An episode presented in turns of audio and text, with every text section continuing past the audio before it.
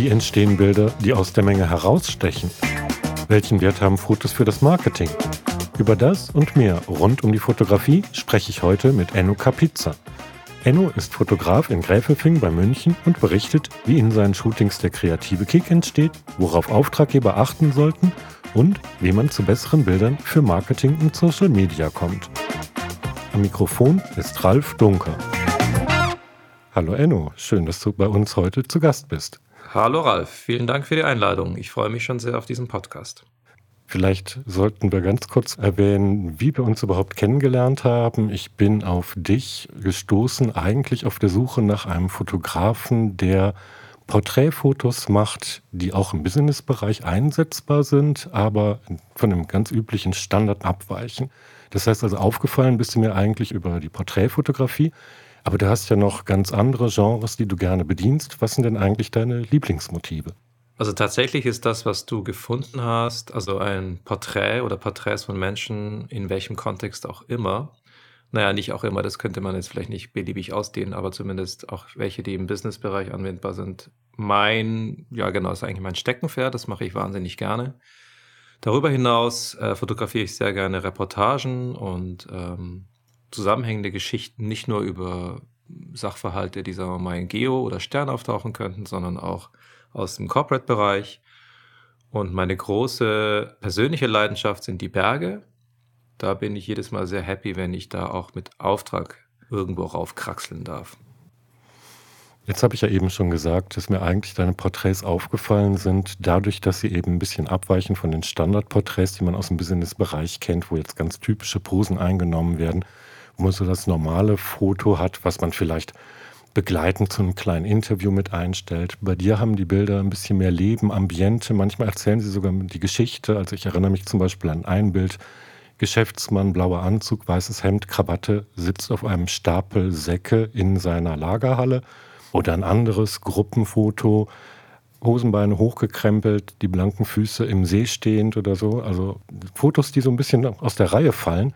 Wie kommt man denn eigentlich auf solche Motive und wie viel Zeit kostet es denn eigentlich, sowohl die, die Beteiligten darauf vorzubereiten, als auch eben wirklich so ein Shooting durchzuführen? Also das ist natürlich ganz unterschiedlich. Äh, um jetzt mal von deinen genannten beiden äh, Beispielen auszugehen. Also das erste Bild äh, ist tatsächlich so gewesen, dass ich für ein Buchprojekt unterwegs war. Das ging um Familienunternehmer und dieser Herr, der sehr distinguiert eigentlich äh, letztendlich auch so von der ganzen Erscheinung, beim Shooting, ich hatte ihn besucht in seiner Manufaktur und er führte mich in ein Lager und zack, setzte er sich oben auf den Sack drauf und meinte, was halten Sie davon? Und das ist das Schöne, wenn jemand sich sozusagen selbst inszenieren möchte und der Fotograf, jetzt in dem Fall ich, die Idee auch ganz charmant findet, dann ist es sozusagen eine perfekte Harmonie. Und die beiden Geschäftsleute im Ammersee, die sind gleichberechtigte Geschäftsführer einer, eines großen Busunternehmens und die ursprünglich vom Ammersee kommt. Und sie stehen im Ammersee und eigentlich ist das Bild inhaltlich, hat es überhaupt nichts mit Bussen zu tun. Also so gar nichts. Und ähm, ich fand aber die Idee ganz charmant und hatte sie gefragt, ob sie denn bereit wären, mit mir in Ammersee zu fahren. Ich kenne da eine Stelle, wo das Wasser ganz seicht ist und eben mit Blick auf den Horizont ein bisschen die Berge und das äh, Busunternehmen heißt auch Autobus Oberbayern. Mhm. Das fanden die wunderbar. Es war ein sehr warmer Sommertag und das Shooting hat einfach sehr viel Spaß gemacht und alles, was sozusagen außer der Norm ist, was jetzt nicht total an den Haaren herbeigezogen ist, oder so völlig äh, fast schon grotesk wirken könnte in der Inszenierung, sondern so einen kleinen Twist hat, so ein bisschen auch, wo die Leute merken, man hat ein bisschen recherchiert über die Firma, über die Leute selber. Dann fühlen sie sich irgendwie auch gesehen, also sie sind ja dann auch gesehen, in dem Fall tatsächlich, und auch mhm. abgelichtet und das schafft doch ein ganz schönes Ambiente. Also die Leute fühlen sich auch gut aufgehoben. Jetzt könnte ich mir vorstellen, dass natürlich eben sowas nicht immer vorgesehen ist. Oft wirst du vielleicht gebeten, Porträtaufnahmen zu machen. Man stellt sich vielleicht darauf ein, der Fotograf kommt, hat eine halbe Stunde, dreiviertel Stunde Zeit fürs Shooting oder sowas und man ist eigentlich eher so, ich sag jetzt mal, auf diese Standardporträts oder Person am Schreibtisch oder ähnliches eingestellt. Wie entwickelt sich das denn manchmal so während des Shootings, dass dann eben auch mal außergewöhnlichere Bilder mit dabei rauskommen? Also der Idealfall, wenn ich einen Auftrag habe, ist, dass ich, wenn es jetzt in der Nähe ist, in München oder Großraum München, vorher hinfahre und mir die Location anschaue, den Menschen kennenlerne. Ich biete das oft auch an, ohne jetzt dann nochmal extra groß einen Aufschlag zu machen. Also gibt dann so eine Art Location-Pauschale, um eben eine Idee zu entwickeln, um dann am Shooting-Tag selber auch schon gut vorbereitet zu sein und nicht erst so ad hoc irgendwie eine Idee entwickeln zu müssen. Das kann man natürlich auch so umschiffen, dass man an dem Tag schon früher hingeht und dann nochmal gemeinsam meistens mit dem, mit einer Mitarbeiterin, Mitarbeiter aus der PR-Abteilung Ideen sondiert. Und das ist aber wirklich so, es gibt kein Standardvorgehen. Also es ist ja wirklich, also wenn man einen Vorstandsvorsitzenden hat, also zum Beispiel die ganzen Oldschool-CEOs, das war schon alles immer sehr, sehr schwierig, da mal was außer der Norm zu machen. Mittlerweile ist es ganz interessant zu sehen, die neue Generation ist irgendwie lockerer und möchte sogar auch irgendwie vielleicht ein bisschen was Frischeres haben. Also es gibt kein Standardprozedere. Was aber wichtig ist, ist zu versuchen, irgendwo wie so ein Vertreter seinen Fuß irgendwo reinzukriegen und zu sagen, ich würde gerne. Und mhm. dann findet man hoffentlich jemanden, der ein Ohr dafür hat. Und dann geht's los.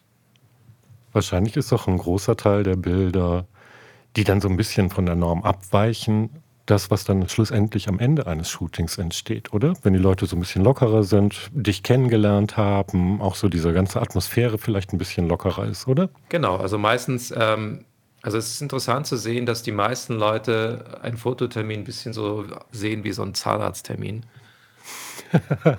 also gibt wirklich Menschen, die haben überhaupt gar keine Lust, sich fotografieren zu lassen und finden es ganz grauenhaft oder fühlen sich unsicher vor der Kamera, was ja alles völlig äh, verständlich ist. Mhm. Das ist ja auch nicht deren Job, sondern das ist mein Job oder der Job von uns, Fotografen, Fotografinnen, die Leute wirklich abzuholen, egal wie sie drauf sind, egal was für eine Position und dass man dann gemeinsam eine Atmosphäre schafft, um, sagen wir mal, so quasi die Pflicht einzufangen. Und was dann die Kür ist, entwickelt sich oft auch noch während des Shootings. Oft ist es so, dass quasi so ein Zwischenmoment, wenn man das Gefühl hat, kurze Pause, dann beobachtet man den Menschen, sieht so ganz auf einmal jemand, wo die Anspannung abfällt. Und dann ist die Körpersprache auf einmal eine völlig andere. Dann sieht man so typische Gesten, typische Gesichtsausdrücke. Und dann sagt man, genau das brauche ich. Geht sozusagen auf den Menschen nochmal ein und dann sagt er, ah ja, stimmt. So mache ich eigentlich immer. Und dann macht man vielleicht da weiter. Also es ist so ein bisschen so auch so eine Art Skizzieren, ja, dass man so dem Menschen langsam näher kommt. Mhm. Ich meine, ich als Hobbyfotograf weiß, ich komme da irgendwann an eine Grenze. Menschen, die sich nicht gerne fotografieren lassen oder die es nicht gewohnt sind, fotografiert zu werden, sind schwieriger zu steuern. Und ich sage jetzt mal, ich habe eine Hochachtung davor, dass du oder ihr als Profifotografen ein bisschen diese Spannung rausnehmen intensiver auf die Leute eingehen, sie vielleicht beim Posing zu unterstützen und ähnliches. Aber das ist ja nicht das Einzige, was jetzt einen Profi auszeichnet. Wenn man jetzt mal sagen würde, was unterscheidet den Profi von einem Amateurfotografen? Was würde dir da als Wichtigstes einfallen? In der Fotografie ist es natürlich so, äh, die Technik. Sie muss einfach von Anfang an sitzen. Das heißt, man hat immer also es klingt jetzt banal, man hat immer zwei Kameras dabei. Mhm. Wenn eine ausfällt, ist das Shooting sonst zu Ende. Es ist, so, so banal dass auch das klingt, pünktlich sein. Ja, also mhm. zuverlässig da sein. Und dann auch, das gehört auch dazu, finde ich. Klingt auch banal, einigermaßen gepflegtes Aussehen. Mhm. Ähm, das sind jetzt so Parameter, die klingen wahnsinnig normal und banal, sind sie aber oft nicht. Und dann geht's los. Man muss seine Technik aus dem FF beherrschen. Das ist einfach, wenn man anfängt, vor dem Menschen zu überlegen, äh, was war das jetzt nochmal, äh, Blende, äh, welches Licht?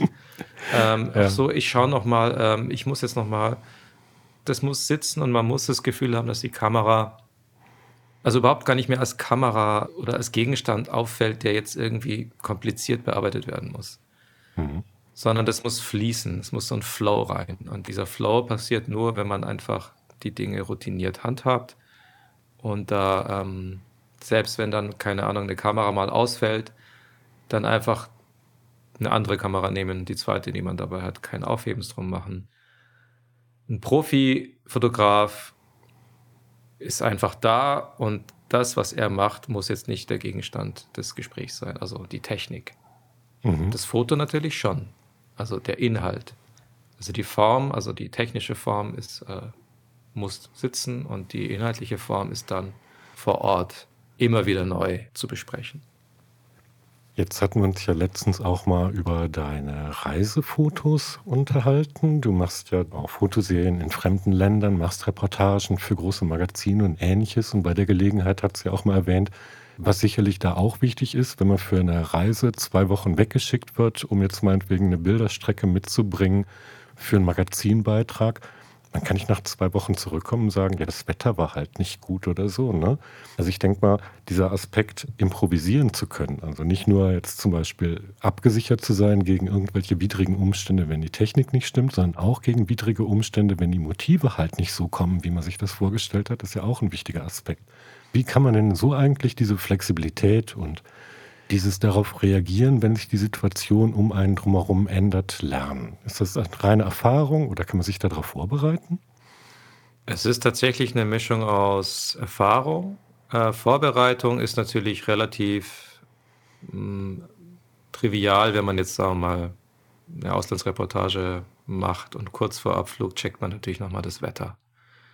Mittlerweile sehr präzise vorhersehbar. Also ich sage mal ein Beispiel, Stadtporträt Tokio habe ich vor ein paar Jahren eins gemacht und habe in die Wettervorhersage geschaut, gemeint, okay, in der Woche habe ich drei gute Tage und zwei richtig schlechte. Also mache ich dann mit der Autorin, mit der ich unterwegs war, gehen wir die Termine durch und schieben halt die Außentermine alle auf die guten. Die Innenaufnahmen, Porträts, was auch immer, wo man vom Wetter unabhängig ist, äh, auf die schlechten Tage. Und meistens klappt das so einigermaßen. Man ist ja nicht im Blindflug unterwegs. Wenn man aber vor Ort natürlich nur, also wenn man weiß, man fährt in nur schlechtes Wetter hinein, dann kann man das noch abwenden, indem man vorher das äh, bespricht mit dem Auftraggeber und sagt, darauf hinweist und ein Alternativprogramm vorschlägt. Sagen wir mal, man macht Nachtaufnahmen oder Dämmerungsaufnahmen oder mhm. bekommt sicherlich nicht jetzt die Postkarte, die will ja eh meistens keiner. Aber sagen wir mal, eine Reisegeschichte sollte vielleicht, wenn man es jetzt am Meer oder in den Bergen ist, schon mal auch einen blauen Himmel haben. Und da gibt es dann tatsächlich mal auch so Zeitfenster, wo in einer Stunde der blaue Himmel da ist und da musst du da sein. Und mhm. notfalls musst du halt dann ein paar Stunden warten und nichts machen. Also das ist, die Konzentration ist einfach voll und ganz in der Zeit auf alles, was die Geschichte rund macht. Und natürlich muss man flexibel sein und irgendwo gibt es ja auch, also ich hatte auch Reisegeschichten, wo das Wetter partout nicht gut wurde. Und da war der Spruch, den wir hatten, da hinten wird's heller. Irgendwann wird's heller. Und währenddessen macht man halt das Programm, was dann irgendwie so eine Art Notprogramm ist. Man fängt an, Porträts zu machen, Essen zu fotografieren, atmosphärische Bilder, Details. Hm. Vielleicht lässt man so ein bisschen seine Kreativität freien Lauf und fängt an, irgendwie, ja, Dinge zu fotografieren, die man vielleicht bei gutem Wetter nicht gesehen hätte. Apropos, du hast ja eben darauf angespielt, das Postkartenmotiv mit Sonnenschein blauem Himmel will man ja vielleicht ohnehin nicht mitbringen, weil es zu abgedroschen, zu kitschig ist oder sowas. Sind wir auch beim Stichwort auffallen. Wie ist es denn eigentlich heute mit den Sehgewohnheiten der Betrachter, der Magazinleser zum Beispiel? Was hat sich denn da eigentlich deiner Meinung nach in letzter Zeit geändert? Und wie kann ich denn überhaupt mit einem Foto mich profilieren, diesen Artikel aufwerten? Also die Sehgewohnheiten haben sich stark geändert, finde ich. Dahingehend, dass wir eine Instagramisierung der Sehgewohnheiten haben.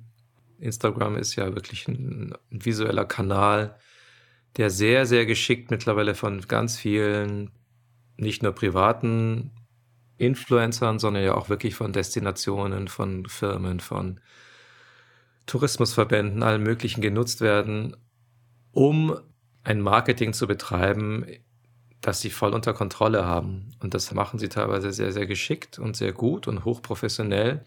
Das mhm. heißt, man muss immer wieder schauen, dass man nicht untergeht in so einem großen Meer von Bildern, die sich alle irgendwie ähneln, sondern dass man mit einer bestimmten Bildsprache oder mit einer bestimmten Konzeption oder mit einer bestimmten Art und Weise eine Geschichte zu erzählen visuell, da seine Nische findet und den Betrachter, die Betrachterin so, ja, ein bisschen aus der Reserve locken kann oder überraschen oder erfreuen oder nochmal punkten kann. Wo du gerade auch gesagt hast, Geschichte erzählen.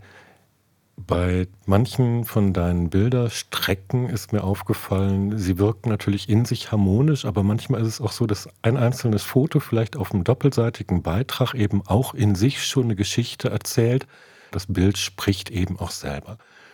Jetzt wäre ja genau im Marketing zum Beispiel auch wünschenswert, dass man Bilder hat, die sowohl was die Stimmung angeht, vielleicht selbstsprechend sind sozusagen, aber auch jetzt, was jetzt zum Beispiel eben überhaupt die Aussagen angeht. Wie geht man denn eigentlich im Marketing geschickterweise ran, wenn man jetzt zum Beispiel ein neues Shooting aufsetzt für eine Website oder eine Broschüre oder ähnliches? Sowohl was Porträts angeht, als auch jetzt zum Beispiel Produkte oder Unternehmen. Das ist natürlich ein äh, relativ, nicht sagen lang, aber es ist schon ein tiefgehender Prozess, äh, weil man ja, ich gehe jetzt mal davon aus, dass wir jemand haben im, beim Kunden, der oder die äh, sich da auch Gedanken gemacht hat über visuelles, also über Bildsprache, über Art und Weise, wie, was die Bilder für das Produkt, die Dienstleistung äh, aussagen sollen Oft kommen Beispiele, oft wird links und rechts geschaut, wie macht das die, machen das die Mitbewerber? Will ich mich davon abgrenzen? Finde ich das inspirierend? Und im Vorfeld ist es ganz, ganz wichtig, dass man versucht einzugrenzen, wie sieht der Kunde sich und wie möchte er sich darstellen und, und was, was spricht ihn an. Und natürlich soll es nicht so eine Lookalike-Geschichte werden, sondern es soll eigenständig werden. Und da fängt natürlich dann die Beratungsleistung an, oft aber gar nicht so sehr vom Fotografen, sondern Artdirektion, Kreativdirektion. Wenn man jetzt als Fotograf sozusagen einen Direktkunden hat, ohne all das dazwischen, dann wird es natürlich ein bisschen anspruchsvoller, aber auch reizvoller. Mhm. Die Erfahrung zeigt mir schon, dass das natürlich äh, mehr Augenpaare sprichwörtlich mehr sehen und es ist schon interessant, wie sehr sich dann auch jemand, ein Kunde auf Ideen einlassen kann oder wie sehr jemand so festge, sich festgewachsen oder festgebissen hat in, in eine eigene Vision.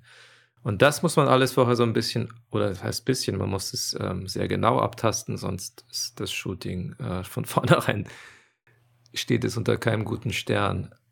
Und das Fotografieren an sich selber dann ist ja dann letztendlich, sobald das Konzept steht und die, die Richtung, fängt es an, wie beim Tetris so ineinander zu greifen, ja. Also dann klickt es so alles ineinander. Mhm. Wenn es am Anfang aber schon, wenn die Leute sich unsicher sind und wenn man dann auch noch selber vielleicht so eine Unsicherheit ausstrahlt und selber vielleicht gar nicht weiß, was man machen soll, dann kann es ein kreativer, interessanter Prozess werden, der aber auch ganz schön in die Hose gehen kann. Ähm, also das heißt, kurzum, Vorbereitung ist sehr, sehr wichtig und so ein Dialog und auch ein Konsens, dass man sich über die ungefähre Richtung einig ist. Mhm. Jetzt könnte ich mir vorstellen, dass vielleicht auch manchen von den Kunden, die du direkt betreust, die eben keine Agenturbegleitung haben, ein bisschen an der Vorstellungskraft fehlt, sodass man, auch wenn man jetzt vielleicht vorher schon mal telefoniert hat oder sich darüber unterhalten hat, eine unterschiedliche Vorstellung von dem hat, was dann hinterher daraus entstehen würde. Ich denke jetzt mal einfach daran, wenn ich jetzt zum Beispiel in eine leere Wohnung gehe oder sowas, kann ich mir vielleicht nicht genauso gut wie ein Architekt, ein Innenarchitekt vorstellen, wie sieht der Raum möbliert aus in dem dem Stil. Ne? Und so ähnlich geht es ja wahrscheinlich deinen Kunden auch. Du hast eine bestimmte Vorstellung, was geht hier an Bildern, guckst die Location an, entwickelst Ideen. Aber wie transportiert man denn, damit dann der Kunde sich auch wirklich mitgenommen fühlt, diese Ideen und damit man eine gemeinsame Linie für das Shooting findet. Also was wirklich ähm, mittlerweile ja sehr, sehr schnell gemacht ist, sind PDFs mit Moodboards, dass man Bildbeispiele zusammensucht, dass man die dann in die Runde schickt und sagt, so und so stelle ich mir das vor, so und so kann ich mir von der Umsetzung her denken, dass das funktionieren könnte mit euch und, ähm, und dann kreist man das so ein bisschen ein, dann fängt dann so eine Art Prozess an, der, wo der Kunde sich von Anfang an sozusagen vorstellen kann, was das sein kann, ja. Und wenn man das dann noch paart, sagen wir mit einem Testshooting oder mit Begehung, wo man da schon mal so ein paar Ecken sieht, ein paar Testschüsse macht und da klickt es dann ganz schnell.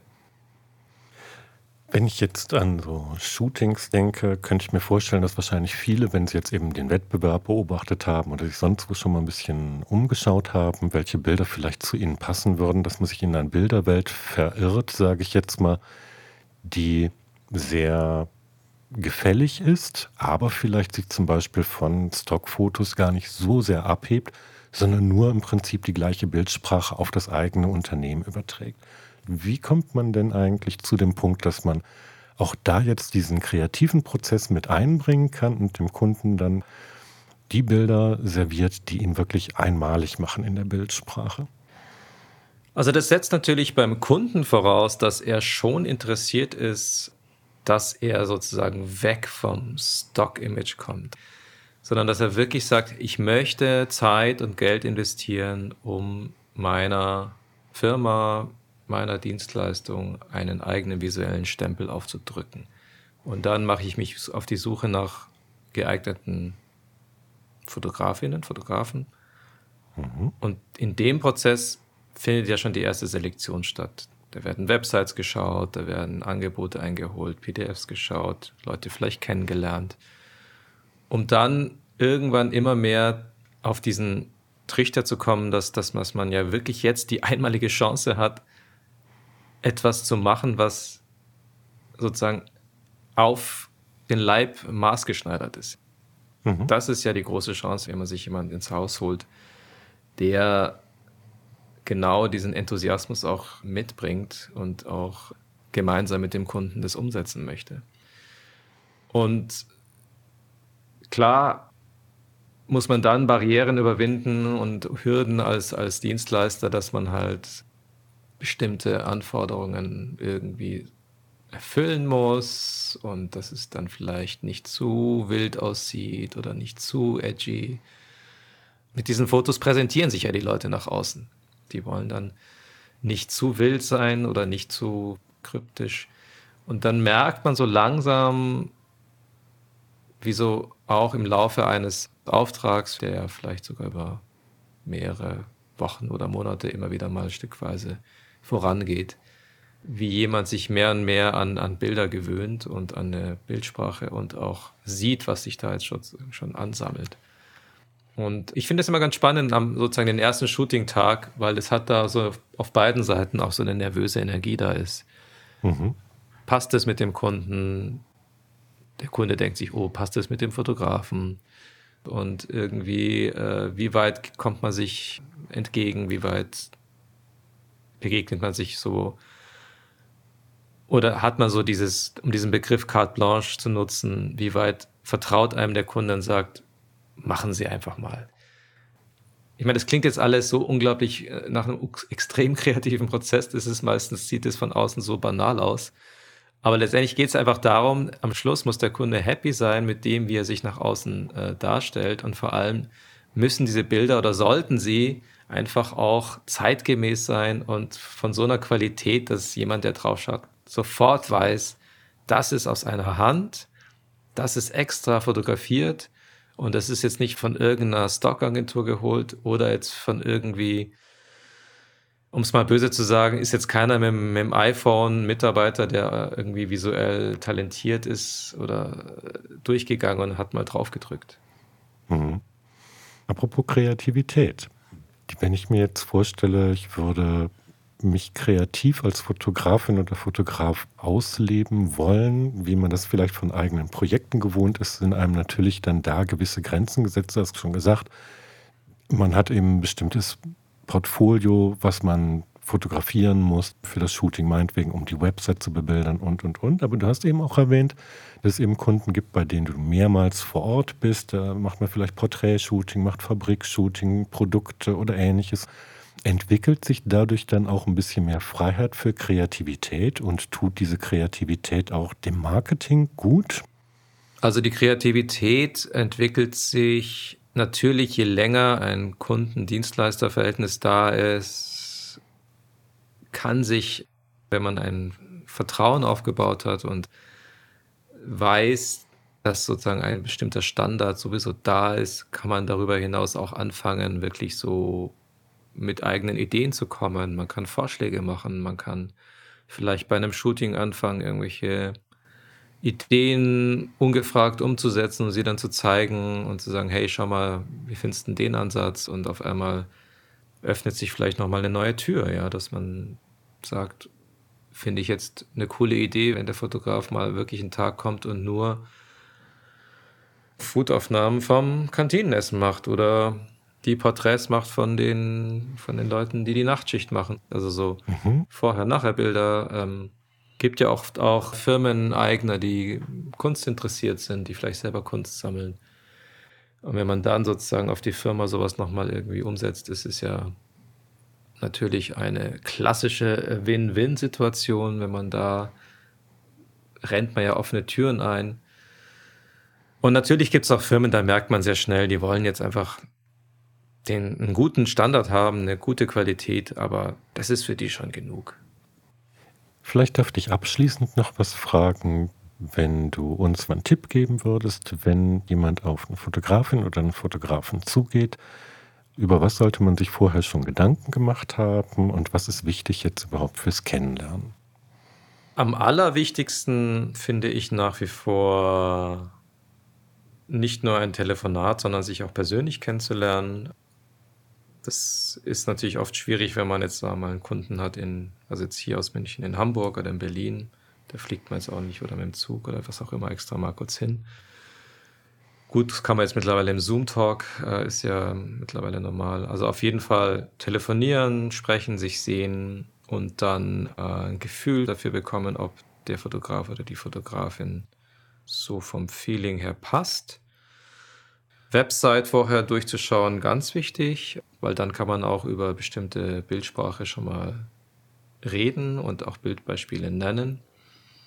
Und was ich nie machen würde, ist, ähm, also das sage ich jetzt mal aus Dienstleistersicht, ähm, was ich jetzt zum Beispiel überhaupt nicht mag, ist am Telefon gefragt zu werden, was ich koste. Ja, ich meine, schlussendlich kommt es auch vielleicht gar nicht darauf an, wie hoch der Tagessatz ist, sondern welchen Effekt ich dann hinterher damit erreiche. Und wenn das fürs Marketing gute Bilder gibt, wenn man dann hinterher zum Beispiel sagt, ach, das wird aber vielleicht doch ein längeres Shooting oder man braucht mehr Vorbereitungszeit. Aber es lässt sich zum Beispiel wunderbar in eine Kampagne einbinden und beschert mit einem Erfolg. Es ist schwierig messbar, natürlich, aber ich denke auch, dass erstmal die, die Kreativität und der Zweck, wofür will ich die Bilder verwenden, erstmal im Vordergrund stehen sollte und dann kann man hinterher gucken, was das dann hinterher an Kosten aufwirft. Also natürlich sind Kosten äh, klar, also das äh, will ich gar nicht bestreiten. Das ist ganz, ganz wichtig, dass man das klärt und ähm, ich glaube, der kreative Prozess oder diese, dieses Gespräch, sich kennenzulernen, das ist erstmal wichtiger, dass man ein Gefühl dafür bekommt und man bekommt ja auch oft ganz schnell ein Gefühl, dass man nicht zusammenpasst oder dass man wahnsinnig äh, sich sympathisch findet von Anfang an. Und das ist sehr, sehr wichtig bei dem äh, Fotografen-Kunden-Verhältnis. Ein gutes Schlusswort. Enno, ich danke dir ganz herzlich. Sehr gerne, Ralf. Sie hörten Carsten Relations, den Podcast von Pressing Relations. Weitere Informationen finden Sie zum Beispiel in unserem Blog auf der Website blog.press-n-relations.de. Abonnieren Sie uns und verpassen Sie keinen unserer Tipps und Tricks rund um Marketing und Medienarbeit. Bis zum nächsten Mal.